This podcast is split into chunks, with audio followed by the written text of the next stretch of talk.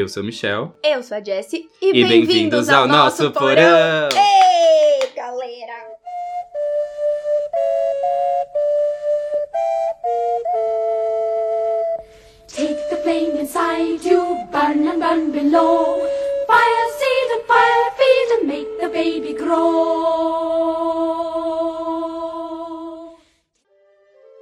Você deve ter visto no título desse episódio, vamos falar sobre horror rural, ou como algumas pessoas gostam de chamar, de folk horror.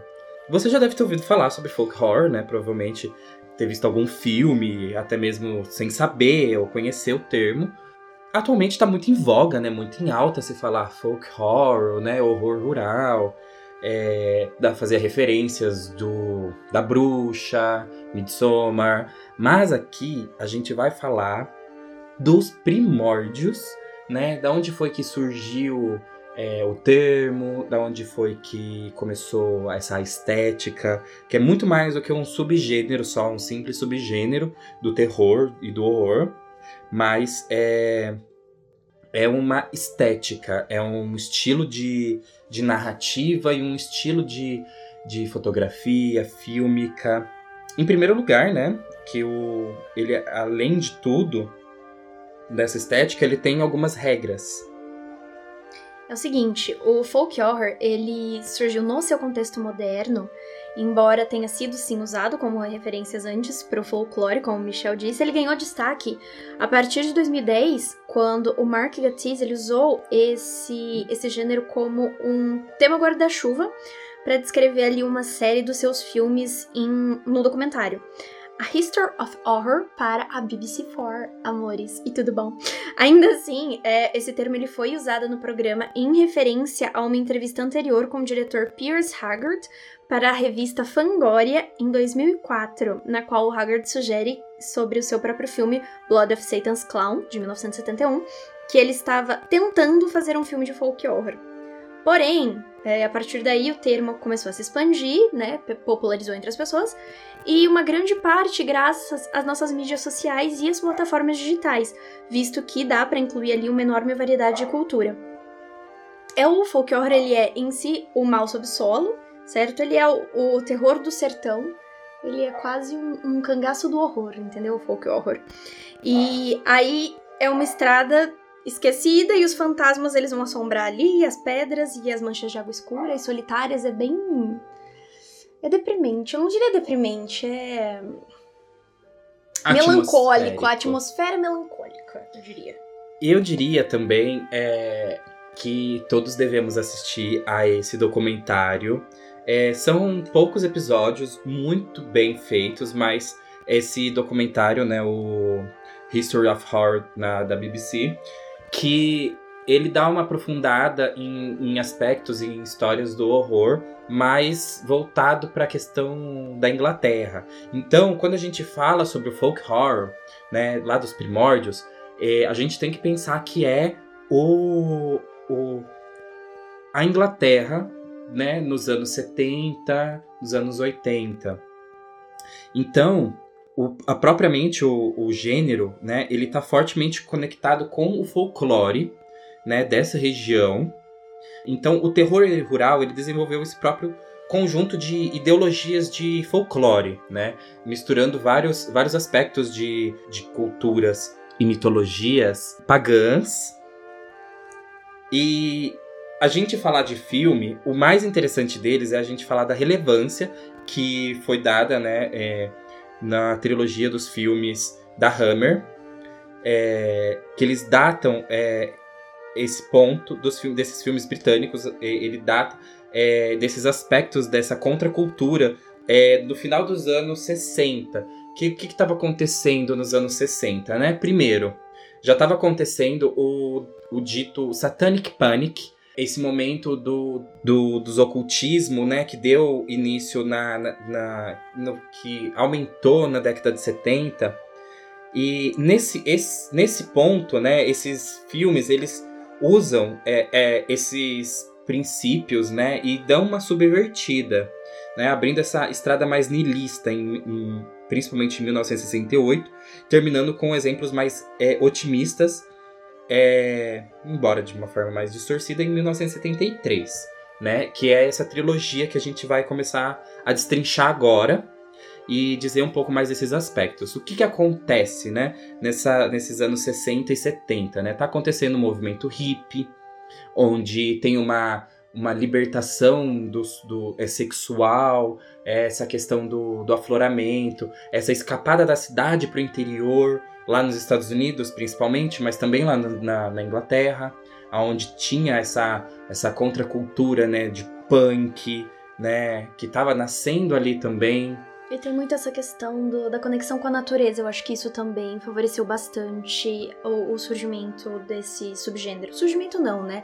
A, a distinção desse subgênero do horror eh, nele em si. E estava entrando muito em alta, né, também a questão do, do, do, do, paganismo mesmo em si, nessa volta às raízes, né? Que essa questão do, dos Wiccas, né? O, o historiador e pesquisador que deu é, o, a fundamentação da, dos preceitos Wicca, é, que era lá das décadas de 40, estava ficando no seu ápice na década de 60 e 70.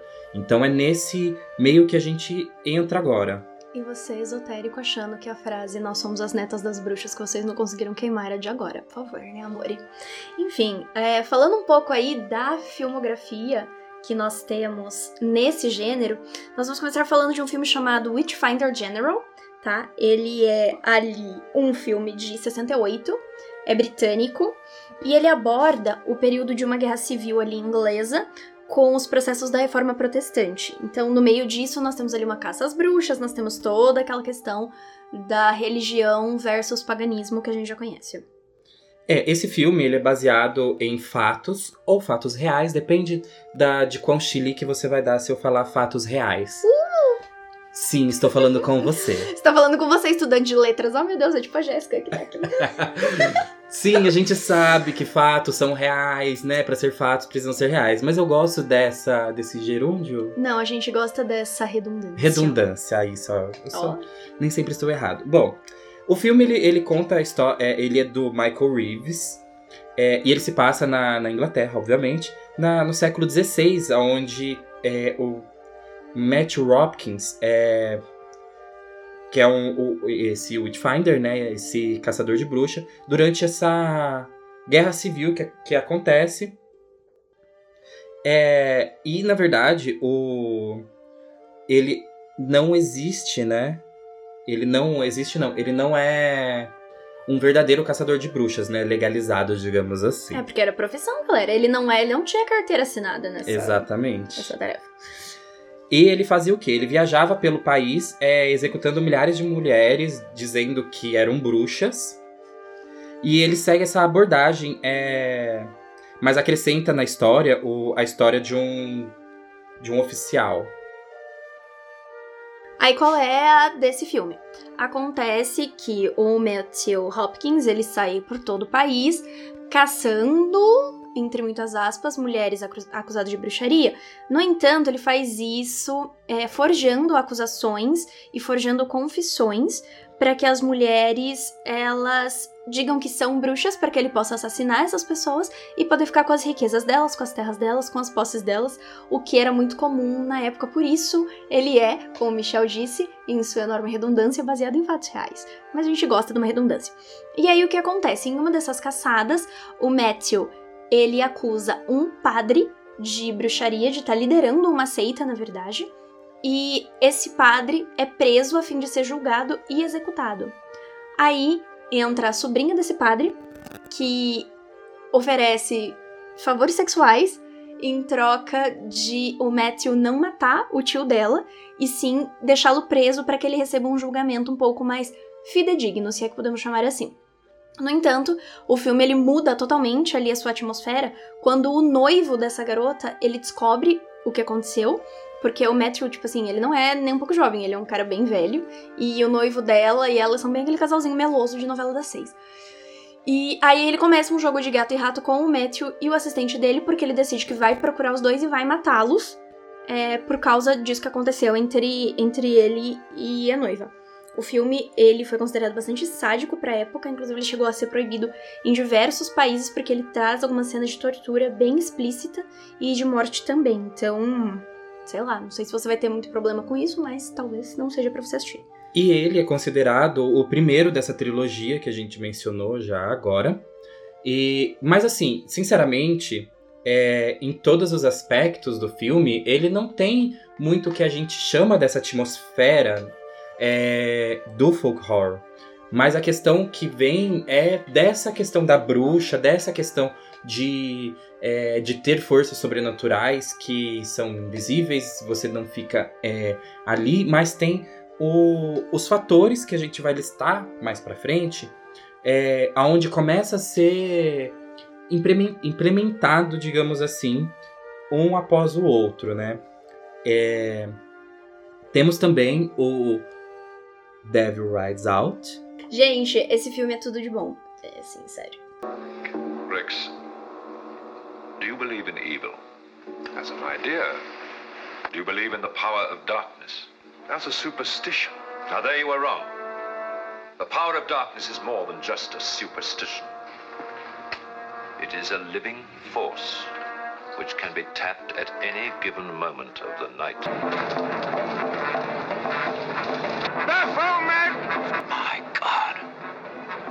Of Mendes.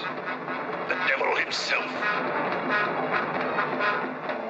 É que assim, esse filme, ele é de 1968, ele é anterior a esse primeiro que a gente que a gente disse, que é o Witchfinder General. Na verdade, eles são mais ou menos do mesmo ano. Eles são de 68 os dois, é que um lançou um pouco antes que o outro. O Caçador de Bruxas, ele lançou um pouco depois de de Bodas de Satã. Bodas de Satã. É assim que ele foi traduzido, amores. PTBR. Por... Exato, mas na... É interessante a gente colocar esse filme aqui, porque além deles serem do mesmo ano, é, eles têm algumas. É, algumas características em comum, né, no, no que tange a questão de tipo de narrativa, talvez. Embora eu acho que o The Devil uh, Rides Out ele seja bem melhor, do que o Caçador de Bruxas, mas sim, eles seguem uma linha bem parecida, assim, de, de história no sentido narrativo, não de sinopse. Narrativo. Sim. É, é interessante porque, assim, o Witchfinder General, ele é mais independente, né? Enquanto o Bodas de Satã, né? Ele é... Ele é do, da, do estúdio Hammer, que é, né o maior daquela época, né? Ele é dos, dos filmes de terror da década de 60, 70 e 80. Figurinha carimbadíssima que a gente pode sempre ter fala. certeza que eles vão estar tá uhum. tá lá. Aliás, eu amo o Studio Hammer. É a Globo dos filmes de terror dos anos 60, 70 e 80. O, o, o Studio Hammer é a nossa A24 dos anos 80. Gente, o que nós temos ali? Então, qual que é o qual que é a sinopse desse filme? A sinopse é um bando de enxeridos chega na casa de um dos amigos dele, em que tá rolando um, um, um sabá, uma iniciação, na verdade, é, de um amigos de, de um dos amigos dele. Não, porque o que que acontece? Numa época em que não existia forma de você falar com a pessoa sem ir na casa dela encher o saco, é, eles foram o, o Duke, né, que é o Christopher Lee, inclusive interpretando o seu primeiro personagem, que não é um vilão, tá? O que, assim,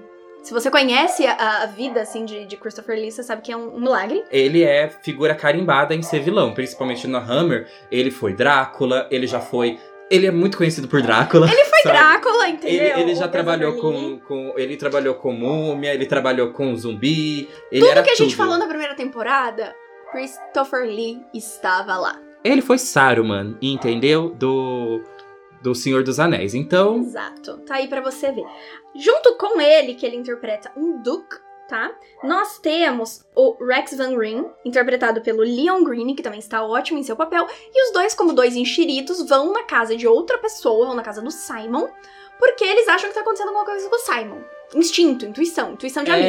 É, um outro chega de outro lugar, vem, chega de, de avião. Cara, eles não são vizinhos, eles moram não. muito longe, entendeu? E eles tinham que ir a cavalo, a carro, né? Já tinha carro. Aí simplesmente chega lá, tá acontecendo o quê? É o dia de iniciação, ou seja, que momento mais é... apropriado. Apropriado para eles chegarem ali e, e simplesmente eles querem impedir ele de acontecer. O melhor de tudo é que tudo isso, de você saber tudo que vai acontecer, isso que a gente acabou de falar para vocês. Não é spoiler, não, gente. É cinco minutos de filme. Exatamente, o filme tem uma hora e meia, em cinco minutos já tá sabendo. E aí o que acontece? A hora que eles chegam lá, o Simon fala: Não, que isso? Tem 13 pessoas aqui, mas eles são todos entusiastas de astronomia e eles estão aqui porque eles vão ficar observando o céu, entendeu? Tá tudo no boa, não tá acontecendo nada aqui. Aí, como bons enxeridos que são, eles começam a sarapatear pela casa de outra pessoa, não vai na casa das pessoas sem avisar e não fica mexendo nas coisas dos outros. Isso é muito feio. Fica abrindo o armário, eu, gente. Isso é uma, juro que é uma coisa de cinema. Eu tava muito incomodada quando assisti isso. Eu não sei em que filme que eu tava assistindo, eu até comentei com a minha mãe. Falei, gente, que mania que as pessoas têm quando elas estão nos filmes na casa dos outros de ficar abrindo gaveta, abrindo armário e olha a coisa de cima da Gente, Exatamente. ninguém faz isso na vida que real. Que liberdade que é essa? O, o, eles, né, os americanos e os ingleses, eles não se tocam, né? Mas chegar mexendo Nossa, em gaveta mexe, de cueca dos outros, tá mexendo. Mexe tudo. Hashtag revoltada. Justiça e for de gaveta.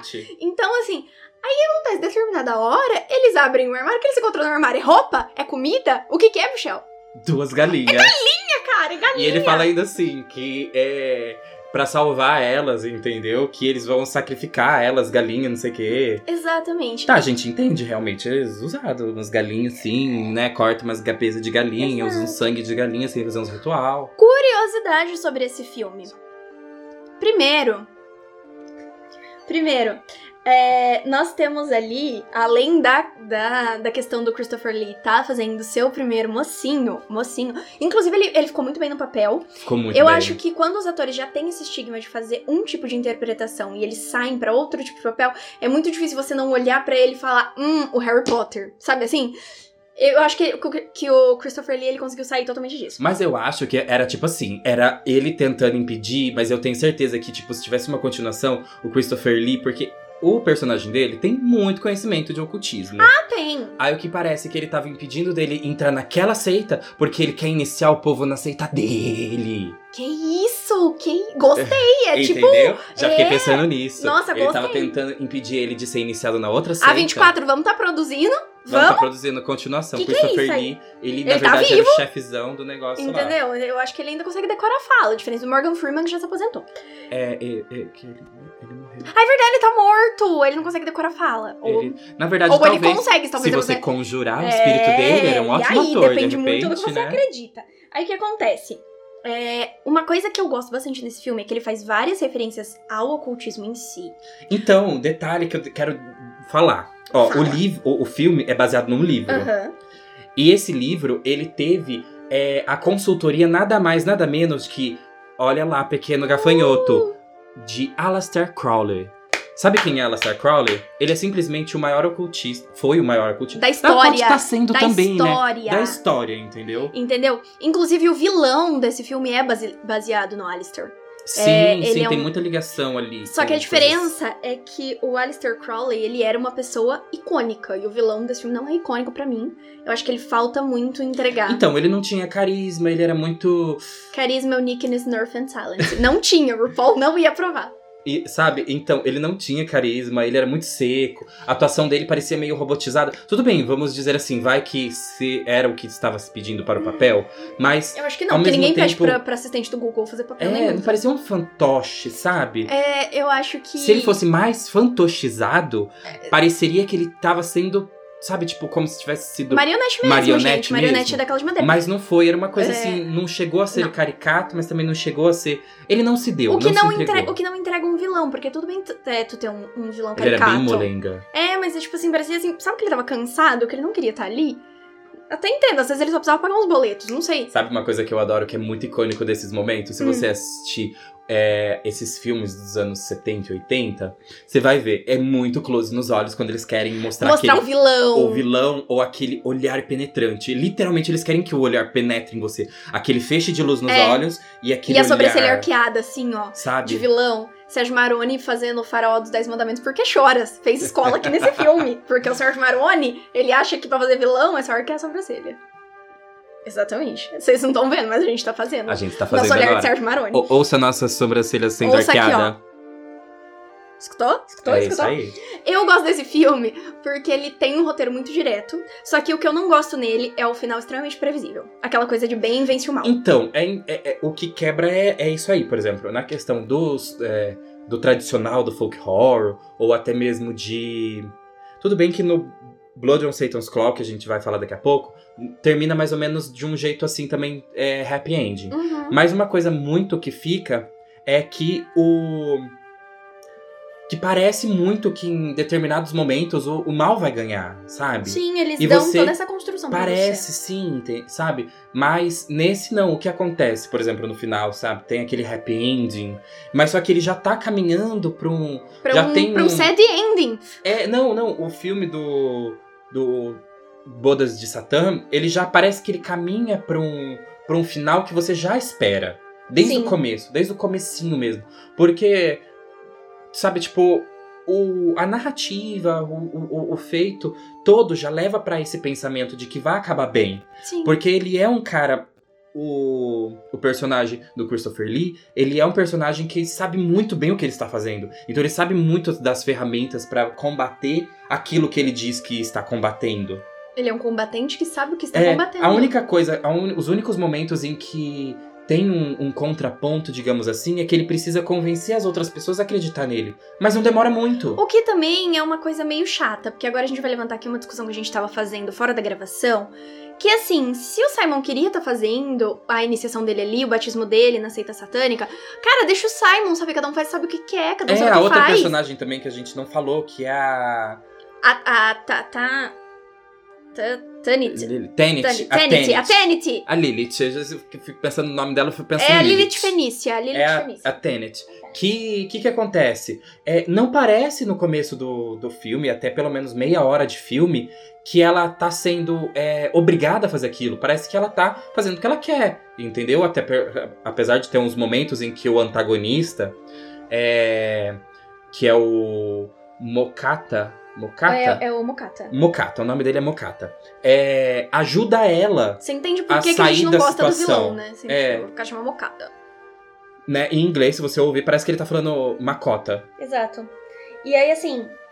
Bom, não, então pontos, vai. Esse filme é um roteiro, tem um roteiro direto, é bom, você já entende, o que é muito difícil em É. filmes dessa época, porque filmes dessa época costumam ser muito lentos, mas esse não, em cinco minutos tu já entendeu. Final previsível eu não gosto. Sim. Efeitos especiais pra época são Não, muito não. bons, O final, e ainda tem aquele, aquela questão do final, final, final mesmo. mas a, Que parece que, tipo assim, a. Spoiler, mas É, o filme já tem mais de 50, 70 anos. Ah, é, poxa, já tá em quase Então- domínio público. Então o que acontece? O. Mokata. O final, não, não, o final, final do filme. Tinha uma menina. A, a, Tenet tinha morrido. Aí quando resolve tudo, ela voltou à vida, gente. Cara, queria porque- como se fosse, fosse, fosse uma. Sabe? Igual o Sandy Jr. diz, porque imortal não morre no final. É, mano, mas a resolução desse filme é quase que tivesse uma viagem no tempo. É, porque eu acho que eu, assim, quem me conhece sabe que eu não gosto de filmes que tratam de viagem no tempo pra consertar as coisas, sim, Vingadores, eu tô falando com vocês, porque eu acho uma ideia preguiçosa. Ah, a gente cagou tudo aqui, o que a gente vai fazer? A gente vai dar um reboot e voltar no tempo.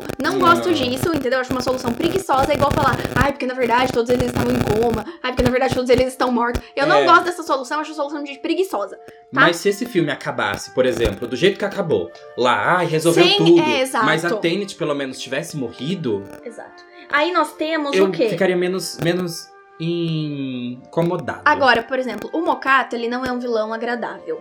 Porém, contudo, entretanto, spoiler aqui, a morte dele pra mim é uma cena sensacional. Acho que tá de parabéns. É, sabe por quê? Porque daí, dos males, você olha pra ele e fala: caramba, pelo menos ele morreu. Agora a gente não vai ter mais que lidar com a antipatia dele. Entendeu?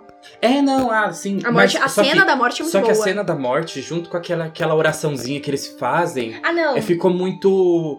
Então, eu não sei. O final é, me o- desagradou um pouco. o Christopher mas não, Lee- não, não saiu fora da narrativa não, que eles saiu. estavam construindo. O Christopher Lee, ele, ele buscou, inclusive, essa oração num.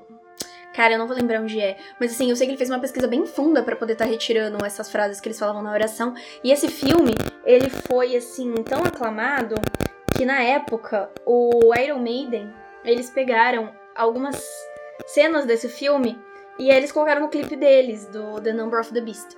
Ah, e sim. aí. Não, assim, na, muita época, gente conhece por causa disso. Pra época, eu achei os efeitos interessantes, as coisas. Detalhe, acabei de lembrar! O Vingador aparece, gente, nesse filme! Meu Deus, sim! E assim. o Vingador aparece! Eu fiquei me perguntando por quê. Sim, sim. Eu não gostei muito É, da não, cena mas, dele. Então, o que acontece? É. Aqui na verdade não é o Vingador, né? A gente tá zoando, Ah, porque mas é vem- que ficou muito igual ao Não, mas Vingador. ó, ele é vem. o ceifador. É, tá, mas ele vem logo depois daquela cena da. Da aranha gigante. não, não, é primeiro, depois a aranha. Ah, é verdade. Não, porque assim. São ó, várias formas do demônio. que ficam ali. aparecendo ali. E aí tem, tem uma aranha gigante que é muito bom, e pra mim, que especialmente tem muito medo de aranha, é essa cena causou um incômodo. Assim, você sabe que não é de verdade e tudo mais, os efeitos não são nossa, aquela coisa, mas causa incômodo. Em seguida vem um cara num cavalo, e aí eu me pergunto por quê. Porque aquela cena não precisava. Mas essa cena do ceifador é muito boa. Mas eu achei, eu achei assim, tipo, os efeitos que aparecem, as coisas não são os melhores. É uma mistura de efeito prático com uma coisa mais é, digital. Não sei se pode se falar digital naquela época, né? Mas é um efeito é, de umas ilusão, assim, umas coisas e tal, que talvez pra época fosse muito bom. Por Que exemplo, é. o da aranha, que é uma aranha gigante. Cara, o da aranha é muito bom. E, e- e hoje a gente vê, fica meio paia mesmo, sabe? Se você. É, mas daí se você parar pra pensar. Não, você não vai trazer o cringe aqui.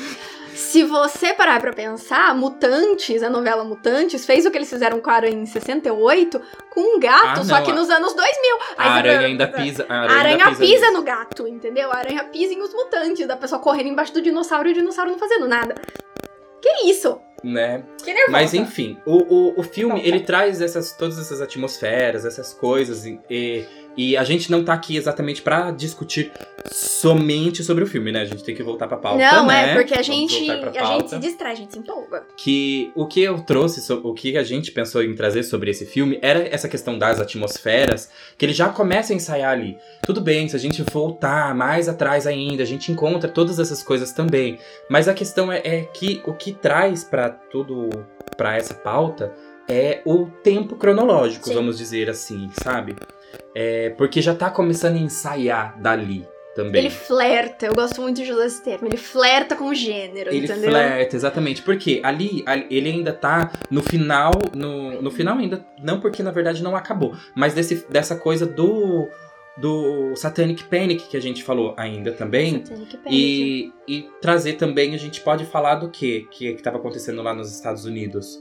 Eu não sei porque eu tava pensando em outra coisa enquanto você falava, agora eu tô distraída. Rosemary Baby. Ah, Rosemary Baby. Gente, icônico. Vamos falar de Rosemary Baby. Sim. Assim, ó, quando um filme é muito bom, você percebe que a gente passa 20 minutos do podcast falando sobre ele, mas o que eu pensei que me distraiu, que eu não lembrei do bebê de Rosemary, é que se você assiste O Mundo Sombrio de Sabrina, você sabe que Satanic Panic é o nome da banda da Sabrina com o Harvey e a Ross e, e a Theo, entendeu? Então, Não, Satanic Panic é o, o que eles ressuscitam. Satanic que tá Panic no- eles ressuscitam. Como que chama a banda deles? Não sei. Enfim, é tão irrelevante que a É gente não Sabrina lembra. e os. os Sabrina e, o- e os Sabrinetes. Tem os Sabrinetes e eles. Spoiler, se você não assistiu a, a, a segunda temporada, mas eles têm uma batalha de bandas com Satanic Panic, que inclusive, outro spoiler, o pai do Harvey tocava na Satanic Panic, daí o Harvey encontra uma guitarra. mas- Mas é, é, é interessante porque, literalmente, essa época, né, das décadas de de 60, era literalmente, chamava Satanic, Satanic Panic, porque Panic. tudo era dado o, como é, coisa do tinhoso, Ai, entendeu? Do mochila de sumiu criança. ali, sumiu ali. Tinhoso. Tudo era culpa deles. Sabe? Então era muito fácil é, é, culpar o demônio. Então tudo era. E tava a ascensão das, das seitas religiosas. É, Todas mas, essas coisas naquela época. Por isso que é chamado de Satanic Panic. mais ou menos como hoje em dia, né? Sempre são alguns tipos de pessoas e classes sociais que são culpados por algumas coisas. Não mudou tanta coisa Não, assim. Se a gente for falar real sobre Satanic Panic, né, o terror satânico, o que acontece é, por exemplo, você pensar recentemente, por exemplo, do caso Evandro, das bruxas é, do caso Evandro. Se você não assistiu, tem aí no serviço de streaming. Exatamente, que não Que paga não está nada. nos patrocinando, então não, Não vamos falar o nome. Mas a gente vai falar do quê? A gente vai falar do podcast dele. Exatamente, porque, cara, o Que podcast você sabe que é muito podcast a gente tá falando, então ouça, é muito bom. Tudo bem que cada episódio tem o quê? Duas horas? bom. Mas o nosso quase tem isso também, você escuta, poxa. Três horas, tem episódio de três horas. Não, três horas a gente não tá dando, tá dando pra fazer, não. Mas, é, ouça, vale a pena. E se você puder, assista, porque tem muito, algumas coisas a mais que não foi colocado no podcast, porque ele tinha terminado antes, depois ele assinou pra fazer o podcast, né? Nossa, Mas vale a pena, assista. Assista. É só um adendo que eu quero fazer sobre o caso Evandro, assim. É, eu fiquei muito emocionada com o último episódio desse documentário. Quando o pai dele, tipo, morre antes de, de saber a resolução do caso, enfim. É, É, eu bem não triste. ainda. Não, é melhor você não assistir, você tá nessa fase sua. Não, É. não assiste. Mas então, o que acontece é que nessa época tava tendo isso. E, e o que, que é, rolou né, nisso foi o livro que deu origem ao, ao filme, né? Do, do Bebê de Rosemary. O Bebê de Rosemary, que é um filme.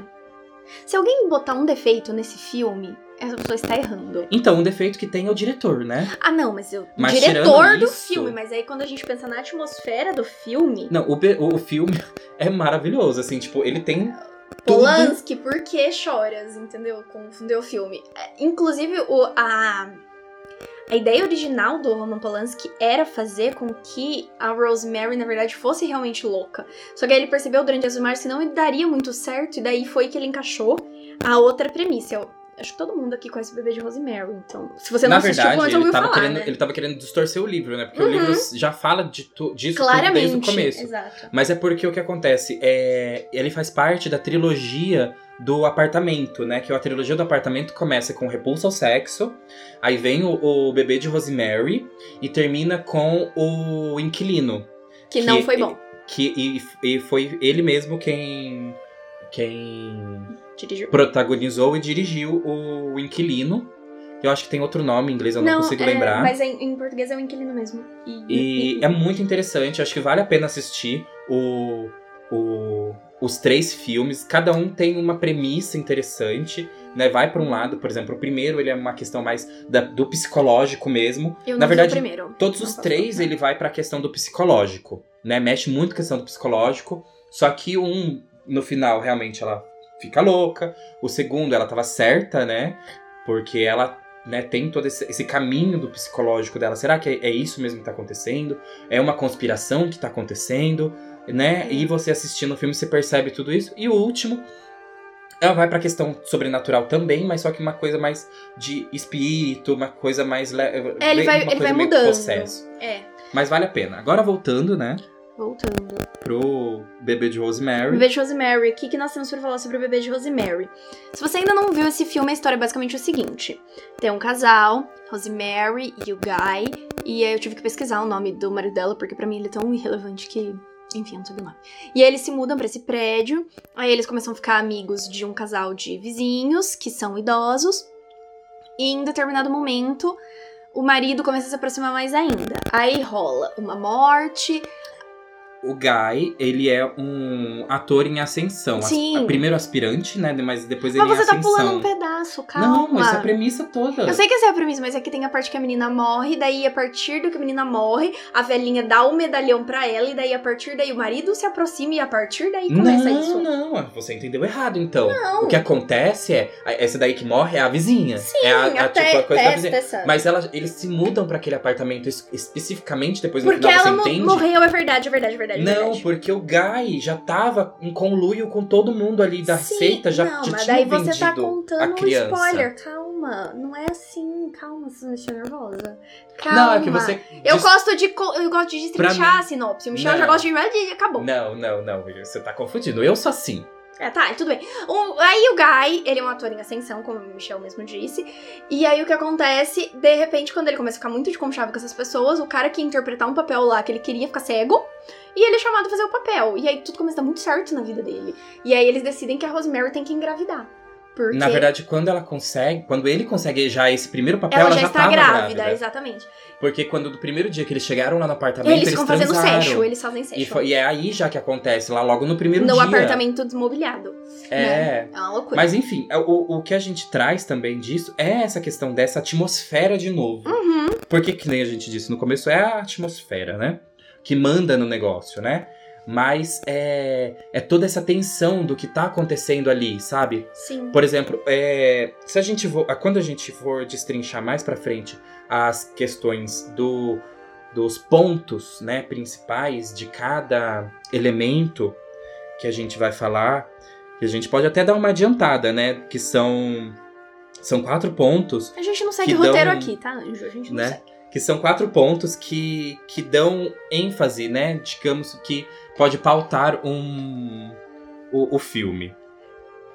Tu queres falar? É que tu fez uma Não, pausa, não, mas assim. é- é- eu acho que é isso. Agora a gente pode ir pro, pro segundo filme da trilogia, porque a gente já falou de quatro A gente filmes. não pode porque eu tenho uma coisa pra falar ainda. Fala, fala. Pro beijo de Rosemary, é, ele flerta muito com essa questão do imaginário e do real. E eu, eu, particularmente, gosto bastante desse tipo de filme em que, até um determinado momento, você não sabe se a personagem tá realmente enlouquecendo e se aquelas coisas estão acontecendo. E aí você mesmo começa a duvidar da realidade do filme. Então eu gosto bastante por causa disso e principalmente porque ele cumpre o seu papel de terror sem gore.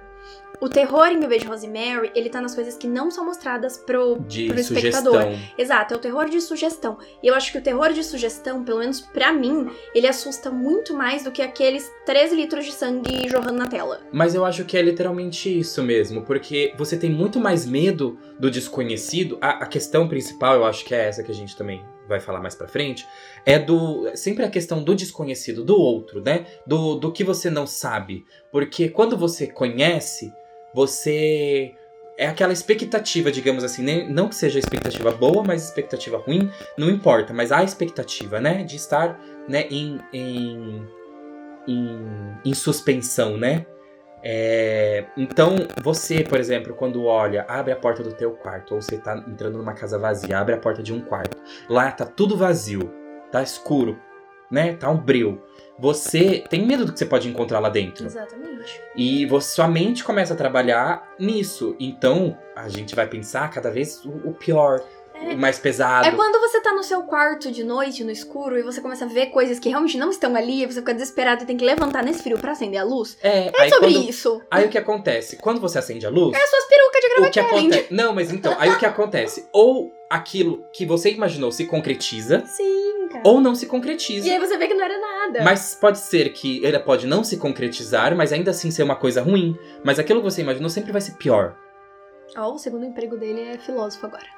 Não, é isso aí. É, ele mas fi- enfim. Filosofou toda. Filosofei, gente. Vocês podem concordar, discordar, escrevam pra mim. Escreva nos comentários do podcast que não tem. Escrevam, escrevam no- nas nossas DMs do Instagram. Esque- É arroba gato polvo. Sigam a gente lá, faz favor. A gente não posta faz mil anos, mas e daí? Você pode seguir? Manda DM. Não somos muito assíduos, estamos, né, nos A gente tem projetos, é tudo que vamos falar. Estamos nos acostumando com, com redes sociais. Somos pessoas que moram dentro de cavernas, gente. Mentira, mas é. A mas gente é. mora dentro de um porão. A gente mora no porão. O sinal do Wi-Fi aqui, gente, é péssimo. Agora, voltando pro, pro segundo filme, né, da trilogia, é o Blood on Satan's Claw. Eu adoro The Blood on Satan's Clown. É mentira, eu acho ah, da trilogia o filme mais fraco. Mas ele se passa basicamente na Inglaterra, também no século XVII. As pessoas, eu acho que é no século XVII. As pessoas têm um negócio com, com o século XVII, porque a bruxa também é do século XVII, né? É, inclusive, esse é um filme em que a bruxa fez escola, tá? Se você gosta de A Bruxa, eu recomendo que você assista. Porque o que, que ele é, basicamente? É um cara, ele tá lá cavando, aí ele encontra uma ossada com uma pele estranha em cima da ossada. E aí, ele. A esposa dele, em concomitância com isso, acaba enlouquecendo. O que acontece? Tem ali uma investigação acerca disso e tudo mais. Tem umas cenas bem fortes, porque tem crianças e adolescentes fazendo orgias na floresta. Mas. É... Esse filme ele ficou conhecido como filme da, da Garra de Satanás. Por quê? Porque realmente a menina que lidera é, essas crianças ali é, é a. Como é o nome dela, gente? A Linda Hayden. Ela faz um papel de, de uma garota chamada Angel. E ela lidera ali essa- essas crianças todas nas suas atrocidades, nas suas, nos seus negócios. E ela acaba, por final, tendo uma garra e as crianças começam a ter pelo na mão. E eu vou ter que falar isso. Cara, um Vitzer fria resolvia ali todos os seus problemas. É que assim, é, toda essa questão de bruxaria, né? Se você for ver na história, eles sempre dizem que quando você é feito um pacto com o diabo, é, você tem uma. é, nasce uma marca em você. É onde essa marca tem pelos, né? Tipo uma pinta com pelo, sabe? Nasce uma pinta com pelo, só que é maior do que a da, Angélica. a da Angélica. E a da Angélica não tem pelos, porque a Né? Angélica não fez pacto. E, e nessa marca você não sente é, dor, né? A pessoa que fez pacto não sente dor. Então começa essa caça pra é, essa, essa moça que é a principal, A Angel. ela Já é Né? uma ironia ela se chamar já é Angel. uma ironia. É, e o que acontece? É, ela começa uma caçada pelas crianças que têm essa marca, todos eles têm. É, precisam de doar o teu corpo para no final trazer o bode pra terra. Mas assim, esse bode é muito melhor que o Black Phillip, tá? A, a bruxa fez a escola aqui, mas esse bode desse filme é muito melhor é que o muito Black interessante porque se você procurar em, em pinturas é, pagãs, tem um muito conhecido que é um bode no- preto no meio, rodeado por mulheres. Uhum. A gente vai colocar no essa, essa foto lá depois no, no nosso No Instagram. Instagram em algum momento. Em algum momento aí vai estar lá de- na descrição, daí vocês olham. Mas é, o que acontece? Então, ela começa a procurar essas crianças e ela precisa matar essas crianças d- tirar essa parte, pra trazer, porque é a pele do, do tinhoso mesmo, né? Do mochila de criança. Da mochila de criança. É, porque daí ela vai, tipo, reconstruir ele. Essa, mais ou menos, é uma coisa que você consegue entender ali. Mas a, a, a, a história em si, ela parece meio solta, sabe? Tipo, uma coisa atrás da outra, assim, sabe? É meio. quase como se fosse desconexa. Porque, como a Jéssica falou, logo no começo, um carinha tá lá arando a terra, aí ele acaba achando esse osso. Então, a partir desse osso que ele acha, desse, desse esqueleto, é, ele percebe que a- aquele lá, aquilo lá é um osso de um demônio. Não sei como ele sabe que é um osso de demônio, Não. mas ele disse que é um osso de demônio. E é a partir daí que começa a acontecer tudo, porque quando ele desenterra, o tinhoso vem pra terra e ele entra nessa menina. Sim, e ele entra na Angel. Pontos positivos desse filme. É, eu acho que o filme é claro. Eu gosto de filme claro.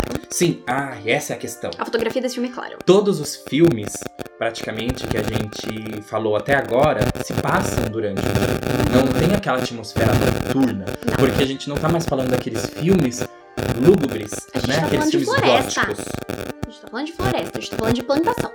É, a- a- a- esse filme é claro, eu gosto de filme claro, principalmente é, antigo, porque não tem toda aquela HD definition, né?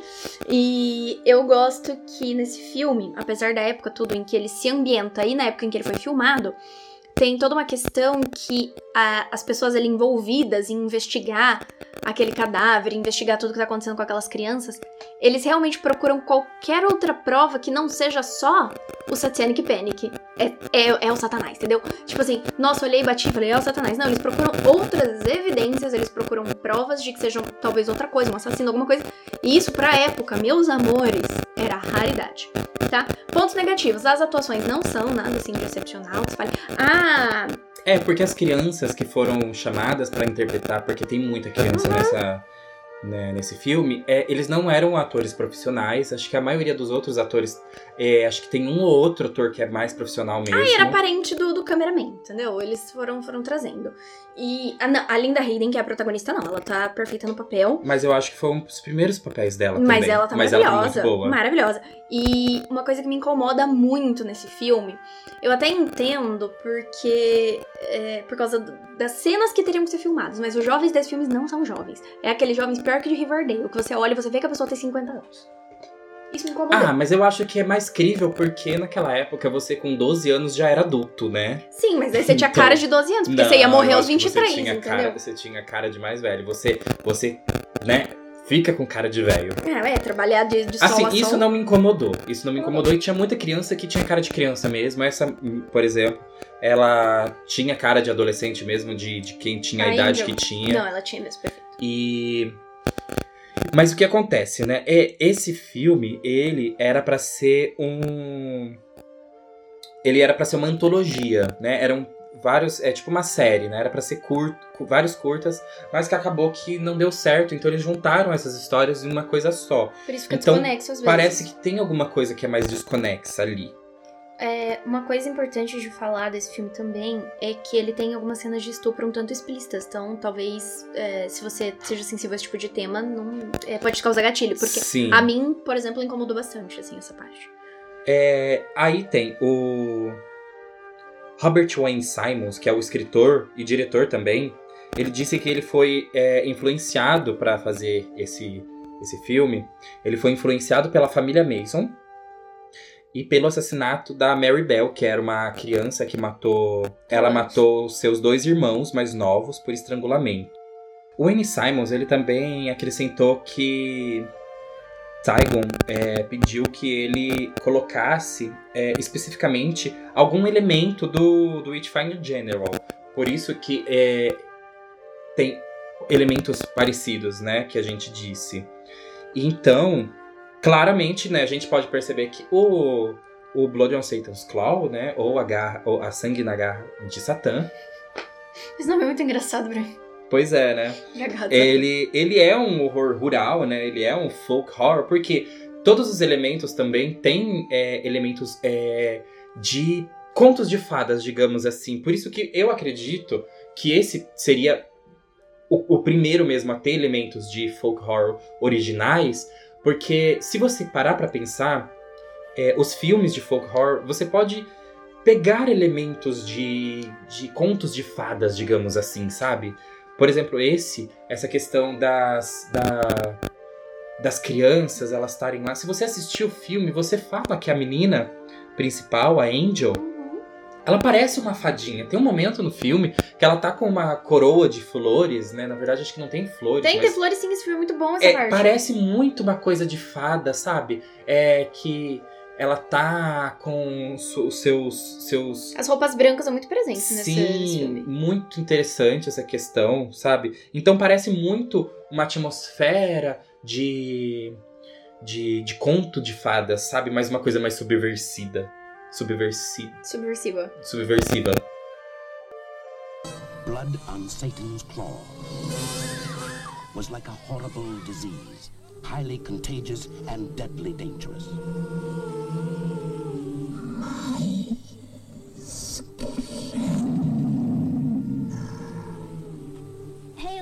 Behemoth, spirit of the dark, take thou my blood, my flesh, my skin, and walk. Holy Behemoth, father of my life, speak now, come now, rise now from the forest, from the fa-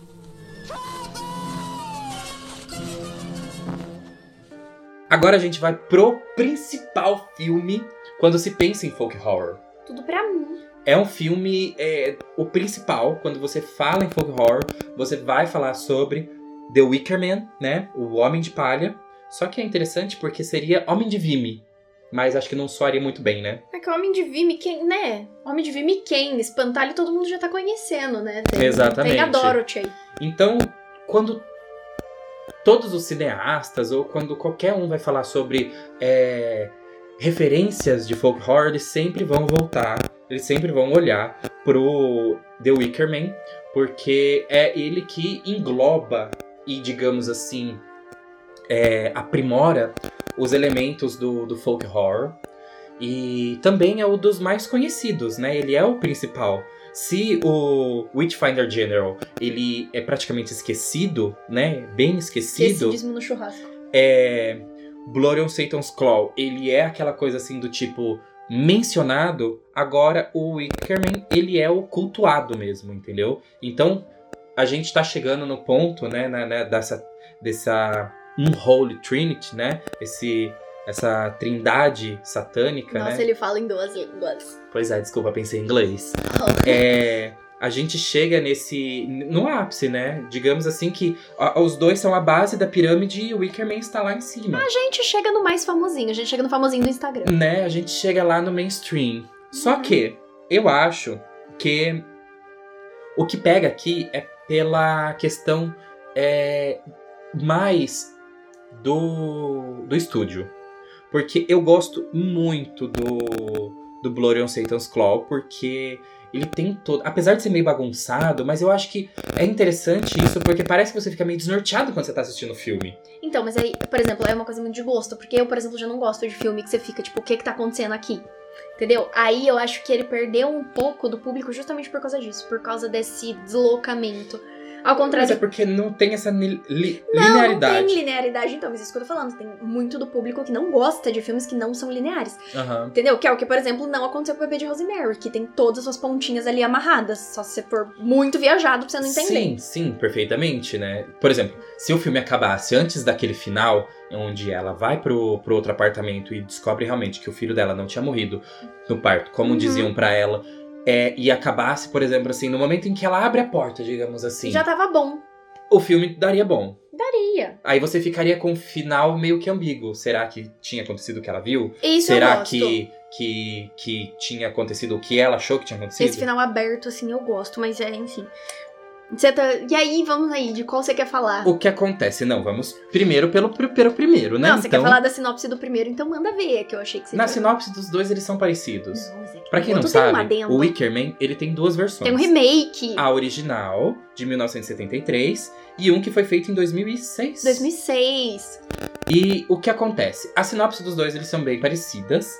É o que acontece. É um um policial recebe uma carta com uma foto falando que uma menina desapareceu numa ilha, né? Só que a- o, o original é uma ilha que fica na costa do, Da Escócia. da, da Escócia, enquanto a, a, a segunda versão é nos Estados Unidos, né? Porque tudo tem que ser nos Estados Unidos, né? Mundo igual, Estados Unidos. Exatamente. Mas a, a premissa é mais ou menos a mesma dessa, dessa ideia, né? Até porque são remakes.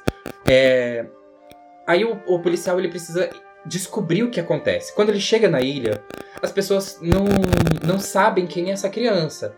Ou se ou quando ela fala o nome da criança, é, falam sobre outras coisas. Por exemplo, vamos para o original. No original é muito interessante. Quando ele chega na ilha, ele vai procurar a mãe da criança, ela fala que não existe aquela criança. Ela fala que ela não conhece. Ela não conhece, não é filho dela, né? Só que na. Vamos continuar só falando do Não, primeiro. vamos lá no primeiro. Vamos Daí primeiro. fica naquela questão de quem escreveu a carta pra ele, então. Se nem a mãe da Exatamente. criança sabe. Porque... Aí quando ela, ele é, até invade dentro da lojinha, porque a, a mulher ela tem uma lojinha. Quando ela entra, lá- e quando ele entra dentro da lojinha e vai pra casa, né, parte da casa da, da mulher, tem uma outra criança lá e ela conversa com a criança e fala que é, a menina foi enterrada. E, e, e ele vai procurar esse lugar, na onde ela foi enterrada. E não tava, não tinha nada Não lá. tem ninguém ali, entendeu? E daí começa aquele jogo de tipo, será que é uma coisa meio a ilha do medo? Que ele na verdade é louco e nada disso tá É. acontecendo? E vários elementos são colocados ali pra você acabar entendendo que estão escondendo alguma coisa. Por exemplo, as fotos da, dos dias das colheitas, né? Todo ano tem uma foto de uma colheita. E tá faltando a colheita do ano que a menina morreu. Que a menina Supostamente sumiu. desapareceu. Então ele sabe que naquela foto a menina ia estar lá. Então por que, que eles tirariam aquela foto dali? E ele vai atrás da foto, por exemplo. E vários elementos que vão vão circundando, né, a essa busca, Eles né? constroem uma, ele constrói uma atmosfera de suspense muito boa, porque você fica nisso. Por que todo mundo tá escondendo a menina? O que aconteceu com essa menina? É, o que essas pessoas estão escondendo? Quando, obviamente, elas fazem parte de um culto ali, né? O líder delas, que é o, o Lord Summerrise, eu acho que é o nome dele. Summer. Summer, Summer Riley. Eu ele tem um nome confus- confusíssimo. É, é, entra muito nesse choque. Por que muita gente não gosta desse filme, embora ele seja um clássico? Porque muita gente considera ele um baita de um pastelão, entendeu? Nos primeiros minutos, é quase um musical da Disney. É só o que eu tenho pra Não, dizer. eu preciso falar, gente. Mas é sensacional! As músicas são maravilhosas. Perfe- A dancinha da Willow fica na sua cabeça, tipo assim, um ano você ainda tá fazendo. Sim, é muito bom. Aí quando o que o que acontece, né? O o Lord Summer Summer Riley, Vamos chamar de Lorde, o Lorde. Ele ele é interpretado pelo Christopher Lee, Aham! maravilhoso. Como a gente sempre disse, né? O filme ele é da Hammer. E e é muito incrível que quando o policial ele vai pra, pra conhecer o Lorde, ele passa e vê um, um- umas meninas nuas pulando no- numa fogueira e dançando e tudo mais. Gente, eles são super liberais nessa, Não. nessa ilha. E eu adoro que o, o policial pergunta por que elas estão nuas? E ele só responde: Você queria que elas estivessem de roupa? Seria muito mais perigoso. Exatamente. Inclusive, ele perde muito aí das insinuações de diversas mulheres que querem alguma coisa com ele simplesmente pela sua crença, porque esse filme faz uma crítica muito forte ao fanatismo, seja ele cristão ou pagão, porque nós temos os dois lados. Nós temos os fanáticos pagãos da ilha e nós temos o policial Christopher Lee, extremamente fanático. E ele mostra como essas, essas coisas, essa- esse fanatismo, qualquer que seja, é, pode acabar prejudicando você em alguns aspectos. Não, e o melhor de tudo, né? Porque a crítica, ela não é só sobre isso. Não. Ela é sobre a questão de intolerância religiosa. São camadas, são camadas. São camadas. O que acontece? O policial, ele é super e mega é, intolerante, porque ele acha que eles são é, pagãos e eles. É, quer dizer, ele acha não, eles são pagãos, mas ele, ele acha que eles são aquele. Sabe, vai matar e comer criancinha, sabe? Mas não é assim que funciona. A gente entende é, que o que tá acontecendo ali, até o final, por exemplo, a gente não fica do lado de nenhum dos dois. Eu, pelo menos, não fico. Eu não fico mais do lado do, do policial e nem mais do lado do. do. Do Christopher Do Lee. A gente vai chamar ele de Christopher. Não, Christopher Lee. É, a gente vai chamar ele de Christopher Lee. Por quê? O... Mas assim, tem muitos momentos em que eu falo, pelo amor de Deus, cala a boca, policial, cala a boca. Não é, porque. Sabe? Porque ele fica a todo momento criticando e falando mal, e vocês são loucos, vocês são são são uns bárbaros, não sei o que, sabe? Tipo, cara, Tipo algumas pessoas que estão institucionalizadas no poder público ultimamente, são essas pessoas, entendeu? É disso que a gente tá falando.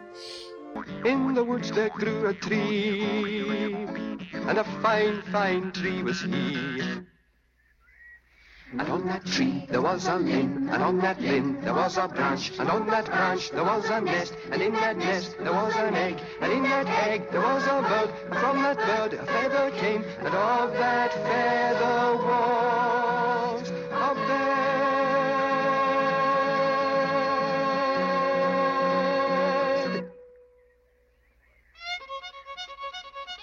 that bed there was a girl, and on that girl there was a man, and from that man there was a seed, and from that seed there was a boy, and from that boy there was a man, and from that man there was a grave, and from that grave there grew a tree.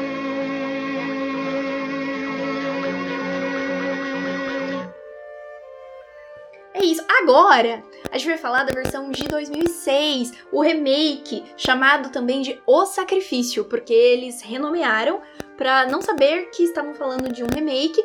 E aí nós temos Nicolas Cage interpretando quem? Nicolas Cage. Porque é o único papel que o Nicolas Cage faz é de Nicolas Cage. Se vocês pedirem, mas se vocês não pedirem, a gente vai fazer do mesmo jeito. A gente faz com a gente quer. Um especial Nicolas Cage. Para de prometer coisa que você sabe que vai ser difícil. A gente vai fazer. O que acontece nesse filme, a premissa é toda a mesma e tudo mais, mas uma coisa que eu gostei muito no filme é que eles mudam essa ideia, por exemplo, o Lord é, Summer Isley lá é, do, do original é o líder da seita. Só que nessa, a gente tem uma sociedade matriarcal, né? Uma seita matriarcal, onde só tem mulheres e os homens, eles são é, simplesmente objetos Servos. e servos, sabe? Assim, eles não têm importância. E o que acontece? Acontece que se o feminismo for legalizado, cenas como essa serão comuns. Tá? Por Ironia. favor, por favor. Mas isso que é o, ma- o maravilhoso, sabe? É muito, muito maravilhoso. E tem uma questão também, né, que nessa dessa vez o Nicolas Cage, ele recebe uma carta de uma mulher com quem ele teve um envolvimento amoroso. Então fica meio que implícito que a menina que ele está procurando pode ser filha dele quando ele chega lá na ilha, entendeu? E aí nesse a mulher fala da filha, entendeu? Então a mãe da menina está procurando de fato pela menina, diferente da primeira Sim. versão que a mãe nem sabia quem era. É, então, enquanto o primeiro ele pega é, e, e, e, tipo assim, é, superestima essa questão do, do policial ser casto, ser puro, que faz parte da, do ritual. Ele precisa ser casto, ele precisa ser puro, né? O que eu acho maravilhoso, porque geralmente nos filmes de terror, é, no mundo todo, né? No, no geral, vamos assim, a mulher precisa ser pura, né? É, O sacrifício é- é uma mulher e ela precisa ser pura, a virgem. Menos Só no que filme nesse- do Scooby-Doo. No filme do Scooby-Doo é o Scooby-Doo. Então, só que nesse, é, a questão é do, do, do primeiro, né? Do Homem de, de Palha. É o policial que ele precisa ser puro. E ele precisa ser. é, ele precisa a todo momento provar a sua pureza, né? Entanto que, numa das passagens do, do, do filme, eles colocam uma mulher pra tentar ele sexualmente, Uhum. né? E ele não vai, ele não cai. E faz Puritana. parte. E faz parte do, de todo o processo. Ele não. Ele tem que ser é, puro, ele tem que acreditar nessa, nessa religiosidade que ele tem, entendeu? Então, assim, ele foi escolhido a dedo Só que a gente tem que ter uma suspensão de descrença, né, em alguns momentos, porque por que especificamente ele, sabe? Como eles conseguiram chegar especificamente Nesse nele? cara. E aí você tem que pensar que o papel cabe no Nicolas Cage, porque aonde você imagina o Nicolas Cage fazendo um papel de um safadão? Exatamente. Então, aí no segundo já tem essa questão de que, tipo, não precisa ser puro, né? Não. O Nicolas Cage provavelmente já teve outras, né? Por isso que Só ele tá que- procurando uma pessoa que pode ser filha dele. Só que acontece o quê, né? Ele teve uma conversão recente. Uhum. Então, isso que, de- digamos assim, né? Ai, Uma interpretação Ele nova, se livrou do né? pecado, ele não é mais mundano. Exatamente, porque como foi transportado para uns dias mais atuais, né? Essa questão de pureza não existe, não, é muito, muito mais difícil você encontrar. Então, vamos dizer assim, teve uma reinterpretação. Vamos ao mais próximo disso, que é o Nicolas Cage. Então vamos chamar o Nicolas Cage pra fazer o filme. Uma coisa que eu não gosto dessa versão é a forçação de barra ah, no filme de modo geral, porque eu não gosto de filmes confusos, mas eu também não gosto de filme extremamente didático. Sabe, tipo assim, então agora nós vamos entrar ali na floresta, porque ali na floresta foi onde ela desapareceu. Eu não gosto desse tipo de filme. E esse Mas isso, o que acontece é porque esse filme é estadunidense. Sim, Todo estadunidense. Hollywood, ele ele caga na Tem cabeça. que, tem que ter toda a formulazinha e ter coisas expositivas demais. É, entendeu? É quase um telecurso tech que você tá fazendo quando você assiste essa versão com o Nicolas Cage. Aí ele fala: então, essa daqui era a escola da fulaninha, que eu nem lembro o nome da menina. Por que o nome? Por de quem é aquela carteira ali? Por que está faltando uma criança nas carteiras? A criança que está faltando então é ela? Porque Mas na isso lista. você tá falando do original. Não, tô falando do. Então, porque no novo. original, no original, é, também tem essa cena. Não, sim, mas é que a do Nicolas Cage é ruim. Sim, é. A do, do original é Mas é que boa. no original, você entende o que acontece por quê? Porque tudo ali é fechadinho, tudo pequenininho. Uhum. Então as salas de aula, elas são feitas é, exatamente pro número de, De, de- de crianças, crianças. que tem ali. Então é interessante, por exemplo, enquanto tá acontecendo lá fora, os meninos estão aprendendo um ritual, é, por exemplo, de virilidade. virilidade. Não, de virilidade. Eles estão fazendo virilidade. eles estão rodando o, o- um totem lá com Uhum. aquelas fitas e cantando uma música. É muito maravilhoso, porque eles estão cantando a música e a música que eles cantam, você vai entender mais pra frente que eles estão cantando sobre o, o que vai acontecer com... Eles são os upalumpas desse filme. Exatamente. Aí quando ele chega nessa sala de aula, ele pega e aponta pra essa carteira porque é certinho. Todas as meninas estão sentadas e só tem aquela Aquela carteira, carteira específica vazia. vazia. Mas isso já é o suficiente. O problema é que na versão de 2006 eles fazem isso de um jeito que daí é quase como se o Nicolas Cage quebrasse a quarta parede, olhasse pra você que tá assistindo e fala: Você está entendendo onde eu quero chegar aqui? E é isso que me irrita Sim, nesta sim. versão. Porque a- a- enquanto a, a investigação do outro é, vai chegando em, em- em momentos e coisas assim que realmente que, que são pertinentes, né? é, você entende, você tá ali acompanhando, você chega assim, tipo, é, digamos assim, a história começa pela metade e termina ali, sabe? Só que você já. Onde ele chegou, onde ele tá, você tá entendendo por que que ele tá ali. Exatamente. Então, uma coisa que eu quero dizer, por exemplo, é a. A. A veracidade com que eles, eles é, pautam os rituais e as questões Sim. é, pagãs. eu acho que foi muito né? bem tratado. Os, arti o- o- os, os ritos pagãos que eles usam são muito acertados, assim, sabe? Por exemplo, que a, a festa de 1 de maio, que é a da, da foto que eu É, falei, Festa da colheita. da festas da colheita, é- eles são são muito certinhos, os ritos, as, as canções, a- as coisas, é, tudo tudo o movimento é, wicano quanto à estrutura da recepção da primeira versão do Homem de Palha, eles foram favorecidos principalmente pela conjuntura do, do que eu disse, né, dos anos 60, dos anos 70, né, especialmente o a rebelde e revolucionária e transgressora, né, do, do movimento hippie e do, do rock e da, da liber- libertação sexual que eu falei, né? Exatamente. Tudo isso combinou com esses parâmetros que estavam acontecendo lá na, no momento, né? Só aqui uma menção honrosa que assim, além de Satanic Panic, o Mundo Sombrio de Sabrina fez escola neste filme também. Ele se graduou neste filme. Se você assistiu a segunda temporada de O Mundo Sombrio de Sabrina, você sabe do que eu estou falando. A trilogia, agora, que é, é, como eu já disse, ela é conhecida como a Trindade Profana, né? Um Holy Trinity, que, né, é o Witchfinder General, é o Blood on Satan's Claw e a, culminando agora no último, que é o, o, o Homem de Palha. Então, todos os três filmes, eles, eles o que que acontece? Eles trabalham com ênfase principalmente na na paisagem, né? Todos eles se passam aonde? Na né? floresta. Na floresta, né?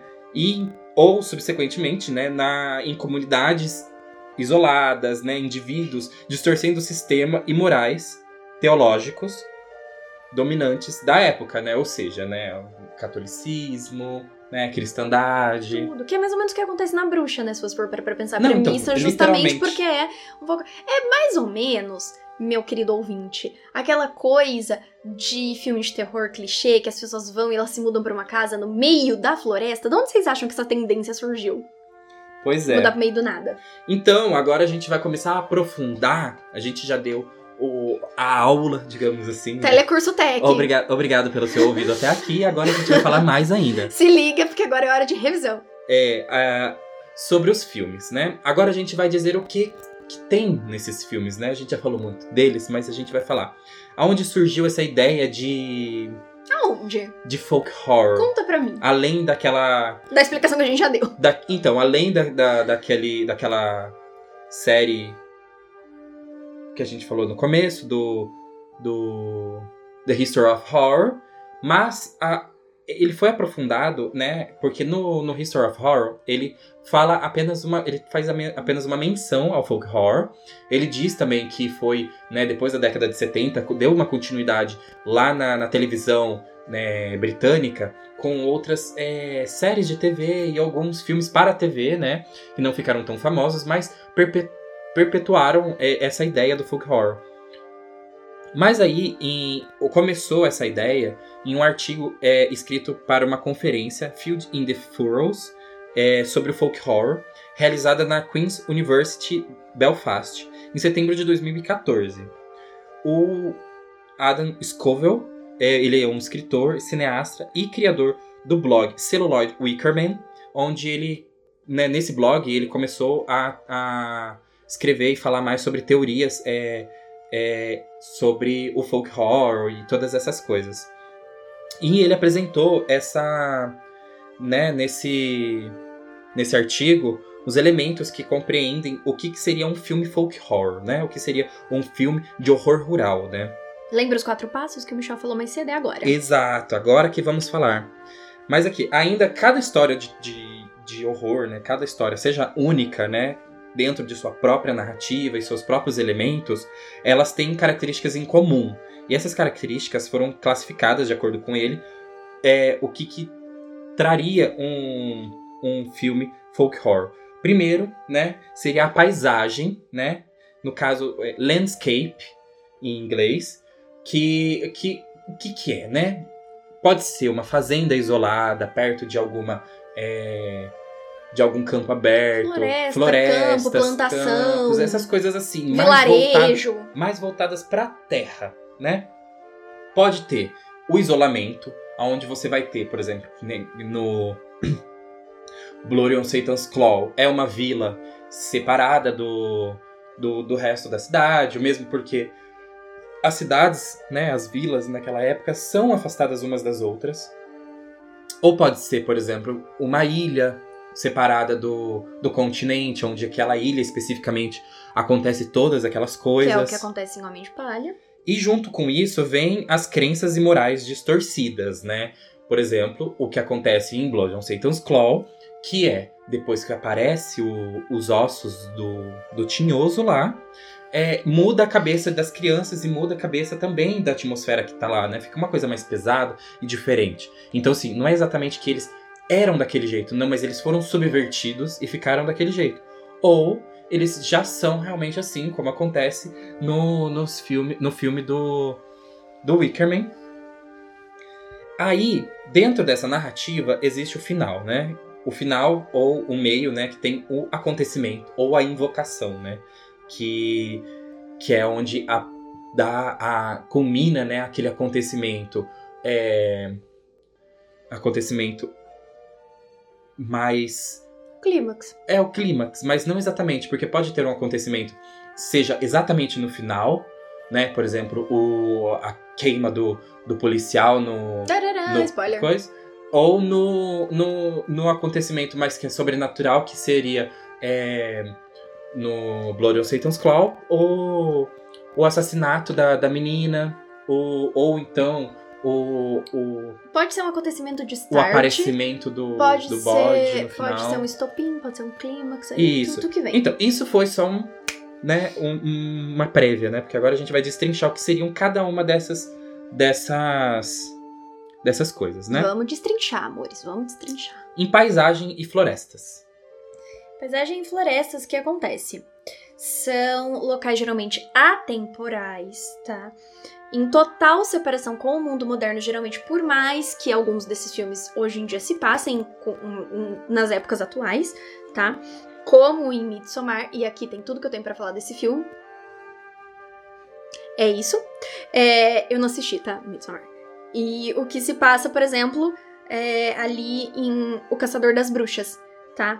Que a história se desenrola ali no século XVII. Então, estando em tempos modernos ou estando em tempos anteriores, nós temos essa separação, tá?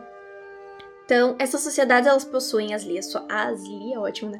Ali as suas próprias leis, por justamente estarem isoladas em lugares distantes. E isso impede que as personagens principais elas saiam dali onde elas estão e que haja ali uma fiscalização, um, um policial, um qualquer coisa para dar uma socorrida. Eu acho que isso, na verdade, é, é o que mais me dá aflição nesse tipo de filme, sabia? Porque você pensa, pra onde, é que essa pessoa vai correr se, se der merda aqui, entendeu? Exatamente. Tá todo mundo como comunado. Tá todo mundo macumunado, com mochila de criança. Exatamente. Com mochila.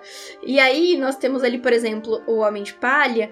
Um dos principais aspectos da história é justamente esse, né? O, o Sargento Howe lá, ele vai até essa ilha para investigar o assassinato e ele se depara com a comunidade totalmente diferente dos hábitos com que ele tá acostumado. Ninguém colabora com ele, ninguém quer falar com ele. E ele tem ali essa questão colocada em alta do julgamento, do que é certo e errado, porque o que é errado pra ele, pra eles é super comum. Então tem esse choque cultural, quase, digamos assim. E uma coisa que eu quero muito falar, gente, pelo amor de Deus. Manda! É. A gente já falou na temporada passada o que, que é o, o cara branco, né? Entrando na- nas terras indígenas. Ah, é, a gente tem um ranço É a disso. mesma coisa que acontece aqui. A mesma coisa. É sempre assim. É, eu até fiz uma anotação, mas eu acabei esquecendo de trazer. É, Eu falo quando sai do, do porão, é pra trazer tudo de volta. É uma vez por mês que a gente sobe pra respirar. Exatamente. É, a- o folk horror ele é basicamente sobre isso, né? É sobre conflitos de é, conflitos culturais. É sempre o- a imposição do, do que é o certo cristianismo, é, coisas é, heteronormativas, é, é cultura europeia e, e- e o norte contra o sul. É, sempre isso. Vivemos num mundo cristão, né? Só que o que eu gosto nisso é essa subversão, porque nisso, pelo menos na maioria dos, do- do- dos filmes, o mal vence. E pra mim, o mal vencer significa subversão. Sabe? E lógico, isso significa qualquer coisa longe do clichê esperado pela maioria da, da indústria hollywoodiana É, heteronormativa, como mesmo disse. exatamente. Bom, tem um meio também do folk horror ele vir pro pra cidade, né? O que, que seria um folk horror na, na paisagem urbana? A gente falou de Rosemary, né? De, do, de Rosemary's Baby. E é exatamente isso que acontece. E pode acontecer o quê? Do, desses acontecimentos terem essa atmosfera, e, é, só que dentro de um, um pequeno mundo, digamos assim, sabe? De um proto-mundo dentro dali da, da O própria mundo dentro do mundo, da, daquela, daquela cidade, por exemplo. O que acontece é que o bebê de Rosemary se passa na, em Nova York, né? Em Nova York. E, e- mas só que o- o- as coisas estão centradas ali dentro daquele mundo que é aquele prédio, né? O, ali dentro tem a, a- o coven, né, bruxa, de bruxa, e é ali que eles comandam as coisas que acontecem, né? Então, é, é ali que, que, digamos, seria o, a terra isolada mesmo, Sim. né? Seria a, a, o A paisagem. e o acontecimento e as crenças e morais distorcidas, tudo acontecendo ali naquele pequeno espaço. É mais ou menos o que acontece com Mother também. É, o mundo que ela habita se resume a dentro daquela Sim, casa. mas eu acho que ali é uma coisa mais alegórica. Ah, sim, mas é só verdade. referencial, tá? Não que Sim. Mother entra aqui em, em folk horror, tá? Na verdade, a gente pode colocar Mother onde a gente quiser, porque aquele negócio é tão peçando em cabeça que a, gente pode colocar em gospel. em qualquer A gente lugar. pode Até colocar- gospel. Exatamente. Entendeu? Pode ter sido feito pela Edir Macedo, se você bobear aí. E também a gente tem é, outros filmes é, também podem ser trazidos nessa, nessa ideia, que seria, por exemplo, o filme irlandês Citadel, que ele lança essa, essa sombra escura e dominadora também, né, dentro de uma dessa existência. Eu vou enaltecer esse filme, porque esse filme é muito bem feito. Então, nessa essência, o folk horror está relacionado né, nessa psicogeografia, né? Uma forma de pensamento que proposta inicialmente né, pelo movimento artístico situaciona a, a respeito da paisagem oculta de ambientes, histórias, ações, personagens que carregam os ambientes. Ou seja, o próprio ambiente se torna um, uma personificação, um personagem, um ser é, com ações e que possibilitam né, a- a- o acontecimento ali, digamos. Então, por isso que está muito enraizado nessa questão do da paisagem. Eu acho que quando a gente fala de, de, de paisagem urbana, eu acho que Citadel é uma das melhores representações. Porque ele é totalmente atual, é um filme de 2012, e ele traz a questão, uma questão muito importante do que você falou, porque o cara, a partir do ataque que ele sofre no começo, ele começa a ter medo de ambientes que são fora da casa dele. Então ele se internaliza tanto ali que a casa é basicamente a única companhia que ele tem junto com a filha que ele tá tentando salvar ali das crianças. E, cara, isso me dá medo. Real oficial. Mas enfim, é, falando ali do isolamento dos componentes pagãos e etc., nós temos o satanismo, a bruxaria, a magia do mal e todo aquele fervor religioso como elementos também presente na maioria do, do folk horror. Por quê? Porque é, isso resulta no último aspecto aqui do telecurso, que é o sacrifício, né? Geralmente, os sacrifícios eles são bem violentos, porque eles envolvem ali, a tortura, a morte, o sangue, o gore, o estrangulamento, enfim, e ocorrem em razão da adoração da divindade que essas pessoas estão adorando. É, então, a- o sacrifício, ou a, a, a pessoa é morta, ou ela cede da volta e ela se torna parte daquele culto, né? É, isso faz com que ela abandone suas crenças morais ali, e eu vou usar pra sempre esse termo agora, cristãs het- heteronormativas, e faz com que ela volte-se para o paganismo, que é o que acontece onde? Onde? Onde? Em A Bruxa, né? É. Perfeito. A gente vai falar muito sobre o que acontece, né? O que são esses herdeiros, né? Do, do, do folk horror, né? É, temos também dentro dessa, dessa questão a moral, né? Na maioria desses filmes, o personagem principal ele é inserido numa sociedade diferente daquela que está acostumada, ou, né, a alguns momentos também a sociedade em volta dele muda totalmente sem ele perceber, né? Onde talvez ele seja o único, entre aspas, né, lúcido, ou simplesmente fora daquele, daquele acontecimento, né, digamos assim. Então, é, ou né, tão distantes da, da civilização, da urbanização, né, como se isso fosse uma coisa ruim, né? Porque é sempre isso, é sempre essa questão do que o que tá no interior é, é ruim, é diferente do que tá na cidade, né? É quase como se fosse um imperialismo da cidade em cima do, do interior, né? Isso eu tava discutindo na minha aula de antropologia, desculpa, gente, mas eu precisava falar sobre isso. Ah, e ele, quer, ele é universitário, ele. Porque, porque isso entra muito nessa questão, que é esse imperialismo, né? E é isso que mostra, né? Porque parece que quando a gente entra no, né, nas- no interior, as coisas são diferentes. Mas elas são mesmo. Ah, elas são. A gente morou em São Paulo e agora a gente tá aqui no interior Sim. e a gente sabe do que a gente tá falando. Porque cidades do interior, elas têm uma. é, Eles são diferentes porque cada tempo tem seu tempo, né? Cada situação. Enquanto as cidades maiores, elas são mais cosmopolitas, porque recebem mais pessoas. Então, a- digamos assim, seria mais. é, Elas andam em tempos diferentes, É. quase. Aqui, por exemplo, demorou dois anos a mais do que a maioria dos locais pra chegar Uber, né? Se pra vocês terem uma ideia. É, até a, a pandemia chegou aqui diferente. Ah, não, é, vocês não têm noção. Quase que o coronavírus passa aqui de máscara. É. Bom, e isso tem tudo a ver com isso que eu estou falando, né? É, as, a, os códigos morais, as regras da sociedade, todas essas coisas são diferentes. É, e isso é normal, na verdade, né? Por exemplo, mesmo na, dentro da sua cidade, se você for um bairro diferente do seu, as coisas são diferentes, porque cada lugar tem é, seus códigos. É... Cada quebrada tem suas leis. Exatamente. E, e, é isso que demonstra essa. É, o folk horror, né? Ele, ele tenta implementar dentro da, da, da sua narrativa isso como fator, né? É, da narrativa. Indo para a parte da conclusão do filme, que é o que a gente chama de acontecimento ou convocação, é aquele momento mais final da história, quando sempre tem ali a chegada do elemento sobrenatural. Então pode ser a invocação de um demônio, pode ser um, um sacrifício, ou. Invocação do mal. Uma invocação do mal, uma invocação do bem, aí você decide. Enfim. E aí nós temos ali ou um ato de violência, ou, né, genocídios, enfim.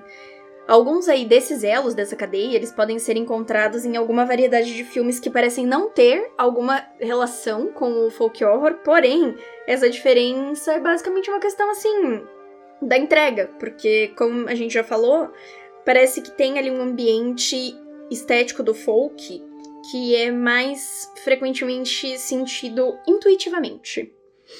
Como o próprio Adam Scoville admite, pode haver outros elos adicionados à cadeia. Podem ter braços. Folk horror pode ter braços. Tentáculos. Pode ter tentáculos, como os de gato polvo. Por exemplo, o, esses elementos eles podem ser encontrados, como acabamos de falar de tentáculos, no Cosmic Horror, ou Horror Cósmico, do Lovecraft. Nossa, esse gancho foi muito bom. é, o que que acontece, né? Esses elementos de ficção científicas também são muito presentes, é, questão de, de, do folk horror, né? A narrativa do, do Lovecraft, ele, ele é muito isso. Sempre acontecem coisas é, inimagináveis, horrores, né, terríveis em cidades longe, longínquas, é, cidades é, ditas amaldiçoadas e tudo mais, né? Assombradas. São cultos malignos, locais malucos, né? E essas facetas, elas também podem ser encontradas com mais frequência em outros projetos também, né? Por exemplo, no Cam é, Cambrian Cthulhu, no, nas páginas dos livros de, é, do, do Cambrian Cthulhu, é, Cthulhu é, os contos eles são inspirados no Lovecraft também é, podem ser relacionados com a paisagem, história e folclore do, do condado britânico, britânico de Cúmbria, que é resplandecente com montanhas, lagos e estruturas megalíticas. Ou seja, né, são coisas assim bem Lovecraftianas mesmo. Mas a gente pode encontrar esses elementos de folk horror. Na verdade, o folk horror, se a gente for ver, ele está na literatura já faz muito tempo, né? A gente pode encontrar elementos de folk horror em em, além de livros, a gente pode encontrar em músicas. E esse foi é, o, uma aula sobre Essa o que seria foi mais uma aula do Telecurso Tech, tá? Bem-vindos ao Telecurso é, Gato Povo. Gato Povo. Gato Povo 2000, Gato entendeu? Povo Inc. Gato Povo Inc. Se você gostou, se você gosta desse tipo de horror, é, comenta pra gente lá no nosso Instagram, arroba gatopovo. Se você não gosta, vai lá também, fala que você não gosta, que esses filmes são uma bosta, que esses filmes são lixo, que você não gosta de filmes sem sentido, e que você gosta de horror que tem sangue. Deixa lá tudo pra gente nos comentários, só não xinga a gente que a gente bloqueia. E, e é isso, entendeu? Pra finalizar, a gente vai deixar uma música folk tocando no final, a edição vai botar, entendeu? Que pode ser o Black Phillip, a Marcy cantando o Black Phillip. Aí depende tudo da edição, tá? Espero que vocês tenham gostado, que vocês tenham apreciado tudo isso que a gente contou, que a gente falou. Porque aqui o nosso intuito é agregar, não é só só discutir é, os filmes e as temáticas que a gente coloca para cada temporada. A gente gosta de trazer bastante conteúdo e coisas para vocês entenderem mais e gostarem, tanto quanto a gente sabe? Falar com propriedade das coisas, sabe? A gente tenta, né? Às vezes a gente não consegue, então a gente dá uma enrolada. A gente, a gente pesquisa, a gente tenta, a gente é. não tem, assim, nenhuma base. é. A gente não é acadêmica. For... acadêmica, a gente não é formada em, em folk horror, tá? Não tem esse curso ainda, meninas, tá? Aí para as universidades de repente pensarem. Mas se você gostou, ou se você não escutou, não gostou, mas escutou a gente até aqui, porque não sei, né? É, conta pra gente lá nas nossas redes sociais. Muito obrigada por ter ficado com a gente até agora. Um beijo pra todo mundo e até o próximo episódio. Tchau!